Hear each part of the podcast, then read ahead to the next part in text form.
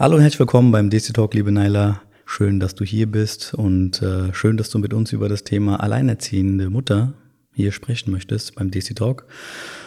Bevor ich jetzt hier groß weiter über dich rede, wäre es, glaube ich, besser und schöner, wenn du dich den Leuten mal vorstellen würdest. Ja, also ich bin, wie du schon gesagt hast, Naila. Ich bin 35 Jahre alt und habe zwei Kinder und bin alleinerziehend. Kannst du uns erzählen oder möchtest du uns erzählen, wie es überhaupt dazu gekommen ist, dass du dich von deinem Mann getrennt hast? Ja, also wir waren zusammen, ganz normal. Irgendwann war ich schwanger, das war auch geplant. Und während der Schwangerschaft äh, wurde er besitzergreifend, herrischer und das hat sich dann noch zum Teil in Gewalt niedergeschlagen. Ja, und nachdem dann das Kind auf der Welt war, haben wir uns dann getrennt, beziehungsweise er musste dann gehen aufgrund von Gewaltvorfällen. Als du dich getrennt hast, kannst du uns vielleicht erzählen, wie so die Phase zwischendurch war? Also, warum ich frage, ist halt, viele Leute in unserer Community haben ja das Problem oder sehen sich in dem Problem gefangen, dass sie sich nicht trennen können von Person X, je nachdem, ob es Frau oder Mann ist, spielt ja keine Rolle, dass sie das nicht machen können, weil man darüber nachdenkt, schafft man das überhaupt, kriege ich das mit dem Geld hin, bin ich dann überhaupt noch wertig genug, irgendjemand anderen später kennenzulernen?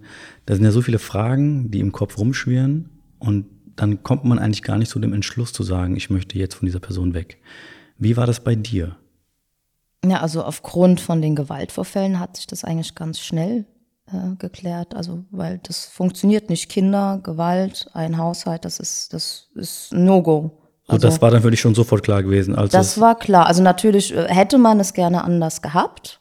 Und man versucht natürlich immer noch mal, äh, auch während der Beziehung daran zu arbeiten, zu schauen, okay, was kann man machen, damit es für beide irgendwie besser funktioniert. Aber äh, wenn der andere nicht möchte, und auch in dem Fall würde ich sagen, dass er stark narzisstisch ist, äh, dann funktioniert es gar nicht. Also bringt es all, all diese Gedanken bringen eigentlich gar nichts, weil man muss sich Gedanken darüber machen, wie komme ich jetzt weiter, wie, wie geht es für mich vorwärts. Und wie komme ich von diesen Menschen weg? Das ist, das ist super interessant, weil du bist jetzt die erste Person, mit der ich so rede und auch frei rede, die sehr selbstbewusst diese Dinge sagt. Und in der Regel ist es ja eigentlich andersrum, dass man erst sagt, ja, ich hab's ja noch versucht und er ist ein Narzisst, okay, dann versuche ich das irgendwie eine Lösung zu finden dafür. Aber für dich war ja von Anfang an anscheinend klar, so geht's nicht weiter und ich werde da einen Schlussstrich ziehen sofort, egal was da ist. Ja gut, es hat sich in der Beziehung gezeigt. Also in der Beziehung hat es sich gezeigt, als es das Thema Trennung aufkam, dann wurden so Sachen gesagt wie, okay, wir trennen uns, aber zuerst müssen wir die Wohnung hier auflösen. Also er wollte zum Beispiel immer aus diesem Mietvertrag raus. Er ist auch nur wohnen geblieben ganz lange, weil er im Mietvertrag stand. Und als er ausgezogen ist, hat er versucht, uns aus der Wohnung zu klagen. Das wurde alles schon angepriesen und diese ganzen Spielchen, das wurde ja schon gezeigt oder er hat gezeigt, dass er es langfristig nicht gut mit uns meinst oder mit seinem Sohn. Obwohl du wusstest, dass du dich hundertprozentig trennen wirst, hattest du aber trotz allem andere Gedanken oder Sorgen gehabt, wie du das auf die Reihe bekommst alleine? Also das grundsätzliche Alleinerziehendsein ist, glaube ich, nicht das Problem gewesen bei den, bei den Sorgen, weil im Prinzip, sage ich mal, die Mehrzahl der Mütter sind eigentlich alleinerziehend über den Tag hinweg, weil der Mann sowieso arbeiten ist und man macht ja den ganzen Kram tagsüber mit den Kindern alleine. Ähm, aber so Sorgen wie, okay, ähm, Wohnungssuche, dann ist man in Elternzeit, zum, also ich war damals in Elternzeit, findet man schlecht eine Wohnung. Das Ganze, was drumherum halt hängt, diese ganze Orga, die macht einem Kopfschmerzen. Aber jetzt Angst, dass das irgendwie nicht klappt oder dass ich die Kinder nicht versorgt bekomme oder solche Ängste hatte ich jetzt nicht. Wie ist dein ganzes Umfeld damit umgegangen, dass du dich hast scheiden lassen? Also wie war das mit deinen Eltern, mit deinen Freunden? Also mit meinen Eltern habe ich keinen Kontakt. Und äh, Freunde konnten es zum Teil nicht verstehen, weil der vermeintlich ja so nette Partner ja immer so toll war und warum man sich dann jetzt trennt. Also die waren ja nicht in einem Haushalt mit ihm, deswegen konnten sie es nicht so nachvollziehen. Und da war eher so, okay, versucht es doch nochmal und in diese Richtung. Ähm, so viel Support gab es da eigentlich nicht. Heißt dann wiederum auch, dass du nach der ganzen Geschichte oder während der ganzen Geschichte keinen Support gesucht hast? Wolltest eigentlich auch in Ruhe gelassen werden oder hättest du dir schon gerne gewünscht, dass in der Zeit jemand für dich da gewesen wäre? Ich glaube, am Anfang hätte ich es mir gewünscht, dass jemand da ist. Aber als ich gemerkt habe, dass keiner da ist und ich gemerkt habe, okay, ich muss es halt alleine machen und ähm, dann war das auch okay. Und dann wollte ich auch keine Hilfe mehr. Dann habe ich meine eigenen Flow gehabt und wusste, was ich wo, wie machen muss und dann war es auch okay. Würdest du selber sagen, dass du durch diese Sache etwas verbittert geworden bist? Warum ich frage so blöd ist, dass, und das kommt jetzt so ein bisschen halt vom Coaching her, auch wenn ich das vielleicht hier in einer falschen Situation reinbaue, aber mich würde es einfach gerne interessieren, dass wenn man ja in solchen Situationen alleine gelassen wird und sich eigentlich jemand gewünscht hätte und es war niemand da, dann kommt ja im Kopf allein der Gedanke, ja, ich pack das ja schon alleine irgendwie und spare von niemand mehr Hilfe. Und wenn man dann Hilfe bekommt, fühlt man sich ja dann vielleicht sogar angegriffen, von wegen, ich krieg das Gefühl, ich werde zu schwach, wäre eine schlechte Mama vielleicht, ich krieg das schon auf die Reihe. Oder hast du dich mit diesem Gefühl erst gar nicht beschäftigt? Also ich denke nicht, dass ich verbittert bin. Aber ich habe einfach gelernt, dass wenn man jemandem Hilfe bittet, auch zum Teil, äh, die Hilfe entweder nicht kommt, es nicht zuverlässig ist oder sonstiges. Also tatsächlich äh, ist einem besser geholfen, wenn man sich selbst hilft. Aber ich würde keine Hilfe ablehnen. Also wenn ich jetzt Hilfe brauche und jemand sagt, hier, wie sieht's aus? Ich sehe, du bist da vielleicht gerade überfordert, äh, brauchst du eine helfende Hand, dann würde ich das jetzt nicht als Angriff mh, wahrnehmen. Dann kommen wir schon eigentlich zu den Fragen, wo es direkt um das Thema Alleineziehen geht. Wie war denn die erste Zeit für dich, als du dann komplett alleine warst? Ungewohnt. Also man muss dazu sagen, es lag dann halt mit der Trennung, äh, kamen dann auch dementsprechend zwei Umzüge dazu. Ähm, dadurch war immer was zu tun und es war viel los und so richtig angekommen bin ich erst vor kurzem vielleicht, würde ich sagen, oder vor einem Jahr, dass ich so in meiner Ruhephase bin und davor ist es immer am Anschlag, weil äh, der narzisstische Ex-Partner ständig klagt und ständig heißt das wirklich monatlich. Es kommt jeden Monat eine Klage, ich bin jeden Monat einmal bei Gerichten, dann habe ich gar nicht die Möglichkeit oder die Ruhe, einfach mal runterzufahren und zu gucken, okay, wie, wie ist es jetzt eigentlich gerade? Wie geht's mir? Wie geht's den Kindern? Läuft es hier alles? Es ist, war alles sehr, ja, schnell. Entstehen dann dadurch vielleicht Selbstzweifel und Vorwürfe an einem selbst, wenn man sagt, ja, jeden Monat kommt da was, das tue ich jetzt meinen Kindern so an. Wie gehst du da mit der Situation um? Also tatsächlich, ich habe es jetzt schon oft gesagt, aber ich ruhe mich dann schon ein bisschen darauf aus, dass ich wirklich zu 100 Prozent sicher bin, dass er halt Narzisst ist. Deswegen kommen diese Selbstzweifel nicht. Also es, äh, am Ende ist es für alle Beteiligten am besten, äh, dass wir mit diesen Menschen so gut wie gar keinen Kontakt haben, weil es einfach nur schädlich ist. Also es kommt, wird niemals was Positives dabei rumkommen. Und deswegen habe ich eigentlich keine Schuldgefühle. Mir tun die Kinder leid, also weil ich weiß, es ist viel toller, mit einem Papa aufzuwachsen und dieses Familienzusammensein, das Ganze ist viel besser. Aber das heißt nicht, dass es anders nicht auch geht und dass ich das nicht, äh, ja, also ich, ich denke, dass es, es fehlt den Kindern ein Stück weit, aber ich denke, ich kann das sehr gut ausgleichen. Du hast jetzt erwähnt, dass die ganze Trennung schon ein bisschen länger her ist jetzt, aber dass immer wieder verschiedene Themen halt aufkommen. Ah, Stichwort Klage. Ich frage mich aber jetzt gerade, wie du es geschafft hast, oder die Frage ist, ob du es überhaupt geschafft hast, eine gewisse innere Ruhe für dich zu finden dass du diese ganzen Themen, die jetzt aufkommen, egal was mit den Kindern jetzt ist, ich habe jetzt gerade so viele Gedanken im Kopf, das ist gerade schwierig zu formulieren. Ja, wie hast du es unterm Strich geschafft, mit dieser Trauer, wenn man das so sagen darf, umzugehen? Weil du hast ja, wie du sagtest, du, du hast ja keine Ruhe gehabt. Also wie geht man mit sowas um? Schluckt man das die ganze Zeit permanent und macht einfach nur weiter? Oder hattest du die Möglichkeit auch mal drüber nachzudenken, was alles da passiert ist? Weil wie du es berichtest, ist es ja keine einfache Trennung, auch wenn du hier einen sehr taffen Eindruck machst. Und du bist ja gerade vor mir, ich sehe dich ja. Ähm, ich muss sagen, die Trennung war November 2018. Und seitdem hatte ich einen sehr, sehr guten Freund, mit dem ich fast täglich telefoniert habe, der jedes einzelne Schreiben kennt, was kommt, jede E-Mail, alles Mögliche, der das von Anfang an mit mir durchgearbeitet hat und der im Prinzip so eine Art privater Mental Coach ist, muss ich schon sagen und der hat mir dann schon gesagt, hier, guck mal, da kommt das Schreiben, achte nicht hier drauf, lies den äh, Subtext, was ist da eigentlich, was will er, ah, Reaktion, okay, scheiß drauf, ja, wir machen es so, so, so. Der mich da schon ein bisschen angeleitet hat, damit ich erstmal runterkomme, weil wenn irgendwie eine E-Mail oder sowas kam und ich bin dann eher so vom Antworten her, dass ich dann direkt zurückpfeffer und nicht erst in mich gehe und nachdenke und was angemesseneres schreibe. Und davon bin ich halt weggekommen. Ich bin jetzt nicht mehr so aggro, was, was natürlich total verständlich ist, dass ich in dieser ganzen Situation aggro, wütend bin, ja, enttäuscht. Aber das habe ich äh, sehr stark runtergefahren. Und äh, ja, dann gibt's ja so Sachen wie Mutter-Kind-Kur zum Beispiel. Also wir waren nach der Trennung ein halbes Jahr später in der Mutter-Kind-Kur. ist eine Geschichte von der Krankenkasse, kann man bei den Hausarzt beantragen.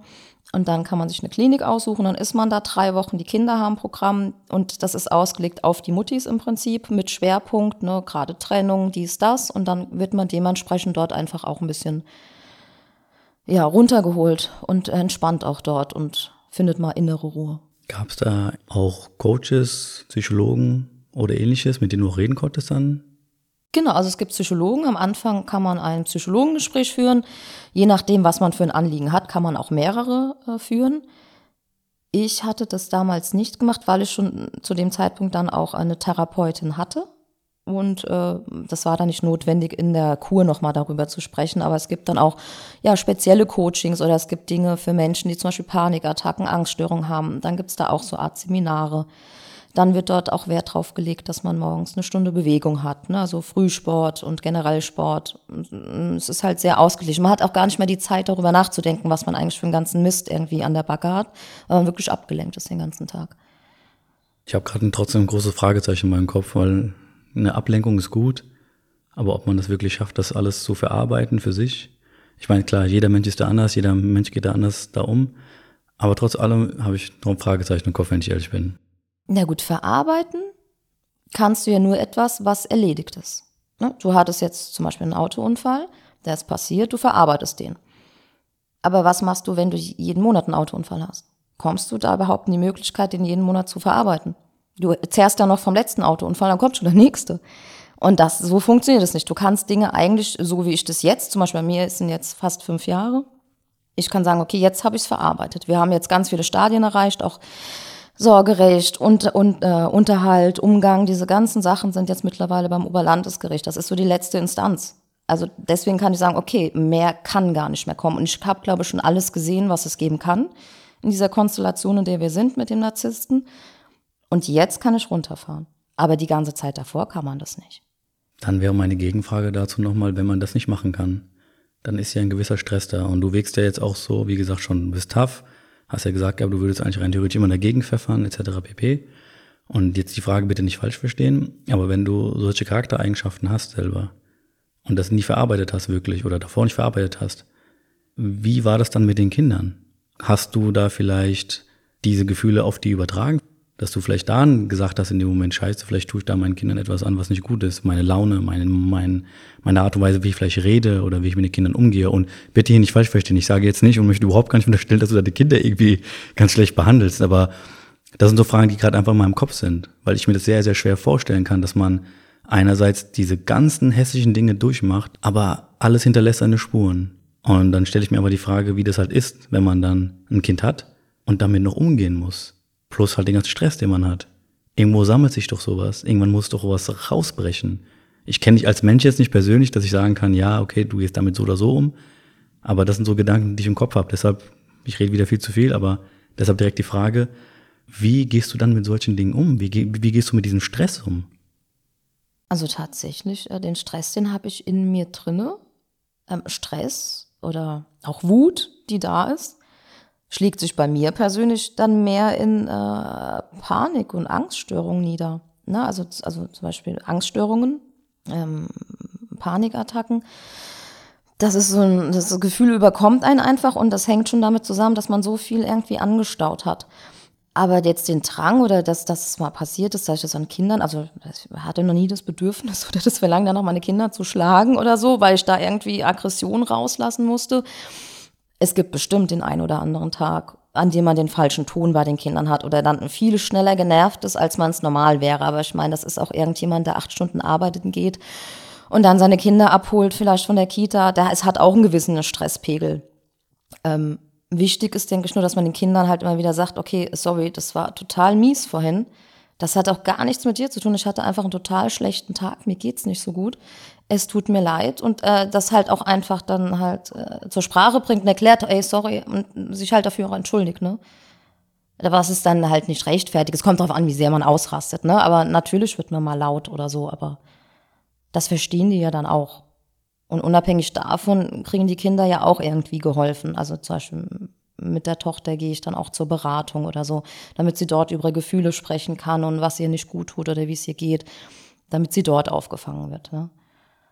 Also ich finde es schön, dass du dich so sehr um deine Kinder kümmerst, dass du auch dafür sorgst, dass sie die Möglichkeit haben, mit Leuten zu sprechen. Ähm, ich will jetzt nicht so sehr in die Tiefe gehen, aber ich hoffe, dass du da auch selber für dich einen Weg findest, mit Leuten zu sprechen, damit diese Wut nicht in diese Panikattacken halt immer wieder ausartet und du auch irgendwie irgendwo irgendwann deine innere Ruhe findest, anstatt das so zu erleben, wie du es halt gerade erlebst. Ähm, zu dem Punkt oder neben dem Punkt, den, den wir gerade diskutiert haben, Stress, kommt ja noch etwas anderes hinzu, was nicht vielleicht so wirklich einfach ist, drüber zu sprechen, nämlich deine Krankheit. Das wäre ja MS. Ich glaube, bevor ich da großartig was dazu erzähle, wäre es super, wenn du den Zuhörern und Zuhörerinnen vielleicht berichten kannst, was das ist, wie sich das auf den Körper auswirkt, was das eigentlich generell bedeutet für einen und dann zu guter Letzt vielleicht auch, wie es dir dabei geht mit der ganzen Situation. Ja, also ich habe Multiple Sklerose, wie du schon richtig gesagt hast, die Abkürzung ist MS. Das ist eine Autoimmunkrankheit, die die Nerven angreift. Sprich, der eigene Körper greift die eigenen funktionierenden Nervenzellen an und dementsprechend kann sich das in Lähmungserscheinungen niederschlagen, Sehstörungen, also alles, was mit Nerven zu tun hat. Ne? Der ganze Körper ist ja mit Nerven durchzogen und wenn da irgendwas nicht funktioniert, dann funktioniert zum Beispiel auch der Arm nicht dementsprechend. Dann gibt's Standardsymptome, die man immer hat, einfach weil der Körper so viel arbeitet aufgrund dieser äh, Krankheit, das ist dann Müdigkeit, also Fatigue, das ist, also man ist sehr niedergeschlagen zum Teil, also als ob man irgendwie tagelang nicht geschlafen hätte. Ähm, ja, ich muss sagen, für meinen Teil, ich habe Glück. Ich, außer diese Müdigkeit und bisschen Sensibilitätsstörung, also feinmotorisch auch und äh, ja, das, sonst habe ich eigentlich keine Einschränkung, weil ich auch medikamentös gut eingestellt bin bis jetzt. Das heißt, in deinem Alltag merkst du eigentlich davon gar nichts und das überträgt sich dann auch nicht auf andere Dinge, die du gerne machst. Zum Beispiel, ja, du bist ja handwerklich begabt, hast mir auch da ein paar Dinge gezeigt, weil du tust ja das auch, weil du für dich dann eine gewisse Ablenkung findest, wie du mir erzählt hast. Das äh, schneidet sich aber dann nicht mit deiner Krankheit? Doch schon. Also die Müdigkeit auf jeden Fall ähm, und äh, keine Ahnung, ich würde sehr gerne Fahrrad fahren. Ich kann es aber nicht wegen dem Gleichgewicht. Das hängt dann auch mit der MS zusammen, also diese Gleichgewichtsgeschichte mhm. oder Treppenlaufen. Ich kann Treppenlaufen, aber ich halte mich lieber beim Treppenlaufen fest, weil ich dann mir nicht immer sicher bin, ob ich das Gleichgewicht habe. Es kann sein, dass es eine Kopfsache ist, aber ja, also es schränkt schon ein zum Teil. Aber ich meine, es gibt es gibt halt MS-Kranke, die wesentlich eingeschränkter sind. Also im Worst Case hat man äh, Entzündungen der Nerven im Rückenmark und dann äh, ist auch mit Laufen halt schlecht. Ne? Hast du Angst, dass es vielleicht auch bei dir irgendwann dazu kommen könnte, dass es so weit geht oder so weit kommt? Nee, ich muss sagen, ich habe das jetzt seitdem ich 19 bin.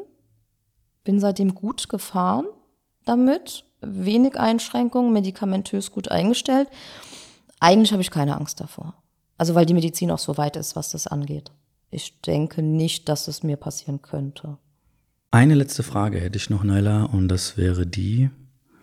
Stell dir mal bitte vor, jemand würde jetzt zu dir kommen, männlich, weiblich, ist mir ziemlich egal, und würde sagen, hey Naila, ich habe Angst, mich scheiden zu lassen. Was kannst du mir sagen? Kannst du mir irgendeinen Tipp geben?